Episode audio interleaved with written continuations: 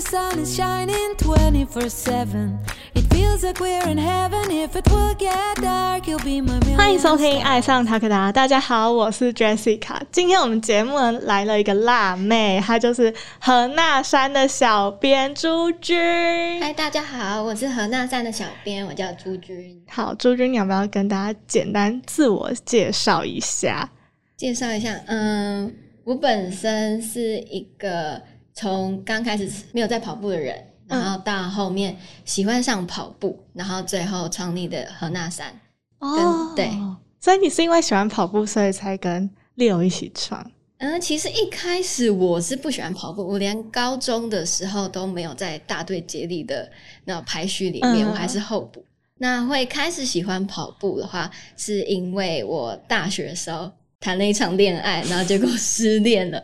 然后失恋以后，我那时候半夜就是在我住在学校旁边，嗯然后半夜的时候就觉得啊、好难过，想要那种失恋的感受，就觉得不太好受，很想出去走一走。嗯然后后来我就想说，那我去学校旁边走一走。嗯然后走着走着就觉得，哎、好像有点危险，那不然我用跑的好了。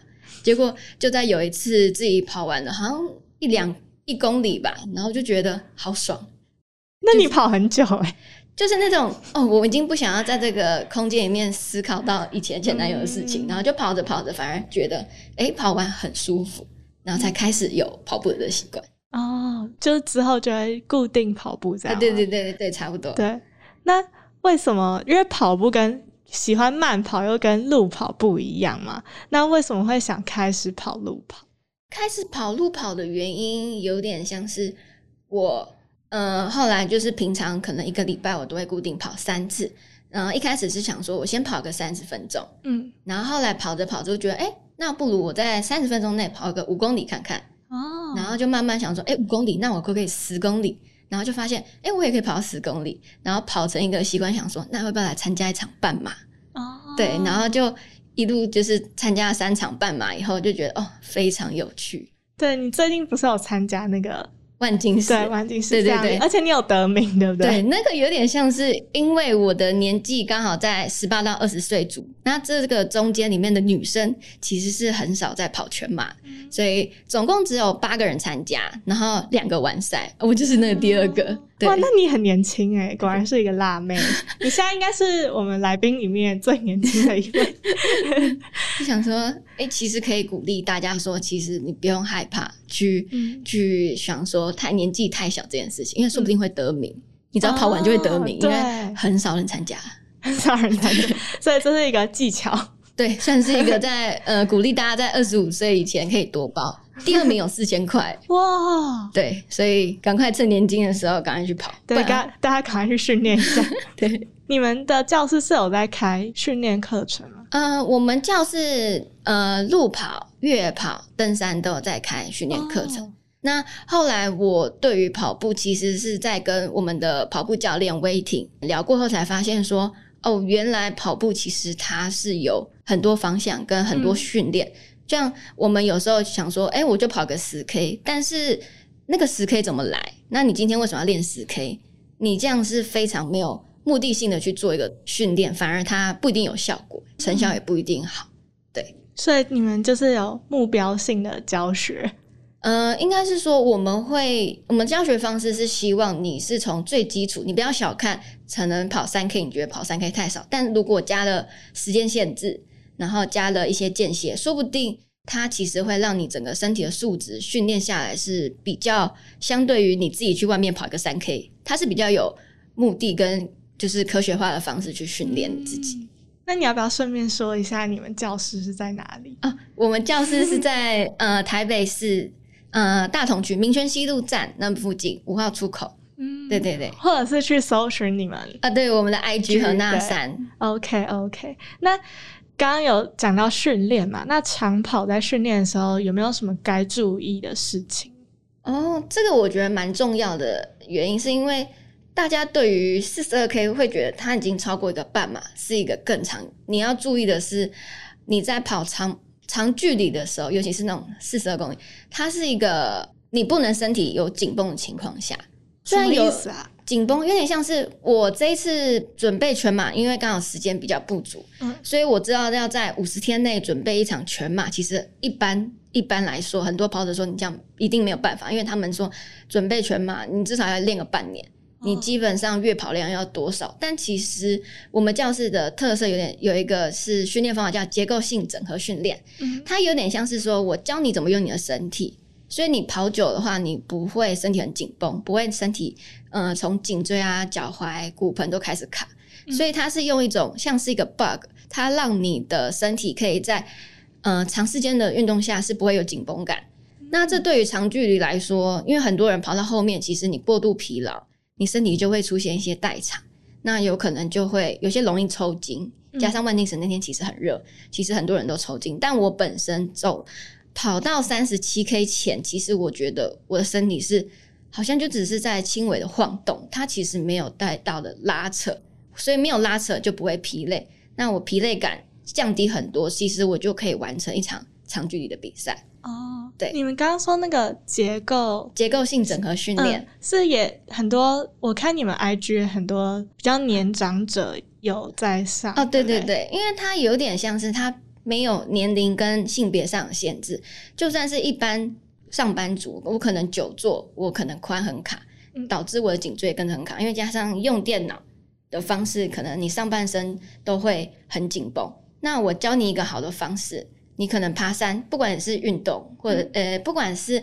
路跑或者是爬山，你就不会觉得爬山下来髋很紧。嗯或者是觉得很酸，那有可能是其实你本身在生活习惯或工作环境的时候，你已经就先卡了，只是你不知道。哦所以你去做了一个运动完，你就会觉得说，哦，我觉得爬山我身体会不舒服，但其实是你身体本身就已经有一点一定程度的紧绷，嗯有点类似这样。然后结构性整合会教你说，你让你的身体保持在不要太紧绷，也不要太放松的那个状态，哦，像吊桥。你知道有一边太紧，走久了这边有一定有一定会断。嗯那我们就让身体像吊桥一样，它是可以随着水波晃动、肌肉晃动。对，它就是这样子。哇，我觉得你讲的特别清楚诶，因为你就是有在运动的人，然后你有解释这个，就会更清楚。因为我平常会看你们 Instagram，然后嗯写的会有点没办没有办法体会那嗯种感觉。因为呃，应该说接触结构性整合前，我是一个就是可能运动跑完真的都会很酸，我以为这是一个很正常的现象，因为嗯大家爬完山谁不酸？嗯大家跑完步谁那个小腿不紧？嗯但是我接触结构性整合以后，我发现其实它真的就是爬山完、运动完，其实真的是可以不紧的。哦就觉得哦，原来是我的大脑限制了我的身体上的运用。哦对对对对，原来如此。那因为你也有在接触越野跑嘛，对不哦对？那你是怎么开始的？哦，那个时候就是大学，我就是上滑也是滑 IG 滑到一个叫 Go for Morsa 的嗯团体，然后我就觉得哇，有越野跑哎，然后那时候我已经跑完三场半马，我就想说啊，接下来就是全马嘞，啊可是又觉得。那时候就觉得啊，应该月跑量多少，我就想说有点懒，那不如我去试试看越野跑，因为他们就是在好像在山上那种跑的感觉，我觉得这是我自己一个人没办法尝试，至少我会害怕，就是我也不知道去哪里练，嗯。然后我也不知道怎么练，所以才去参加 Go for Mosa 他们越野跑的活活动。哦，对，那你可以跟大家解释一下什么是越野跑吗？越野跑啊，其实就算是登山，登山的时候是走按，我们是用跑的。哦简单来说，就是快速的进行登山的活动，天啊，听起来好 好累啊！是有一点累，但是就是要去学习怎么控制你的呼吸呀、脚步啊，对，所以它跟一般跑步的差别是，跟一般跑步的差别在于，你一般路跑，不管是比赛还是练习，你基本上就是在城市里面嘛，嗯。你就是跑平路，然后就是稍微可以看个风景吧。如果是在呃户外的话，不然市区就是一直看一些马路啊、人啊。对。可是如果你在越野跑训练的时候，你可以享受一个人在山里面自由自在的跑，然后你会觉得这边是路吗？可是他们都穿过去、欸，的那种哦，就是你会打开你自己对很多空间上的认知。然后觉得哇，原来这个水就是河流，其实他们要上切，或者是呃攀树啊，或者是要绕过什么东西，就觉得很特别。哎，我很好奇，越野跑是一个人的运动吗？呃，它可以属于一个人，也可以团体。像一个人的话，就是有些人会去单弓百越，他们是用跑的方式，哦。但这个是是要一定程度上的就是训练才可以做这件事情。团体的话，就是像大家，呃，不是晚上都会去北田，然后跑步嘛，嗯。那他们就改成那早上去剑潭山 团练的这样方式。哦对。好，那我们今天先谢谢朱军跟我们分享。那我们呢频道呢会在 Spotify、Apple Podcast、Google Podcast、Sound On 和 YouTube 做播出哦。在 Spotify 收听的朋友，记得关注我们，避免漏掉任何一集哦。如果是在 Apple Podcast 收听的朋友，记得在评分处留下五颗星评价哦。爱上塔克达，我们下期见，拜拜。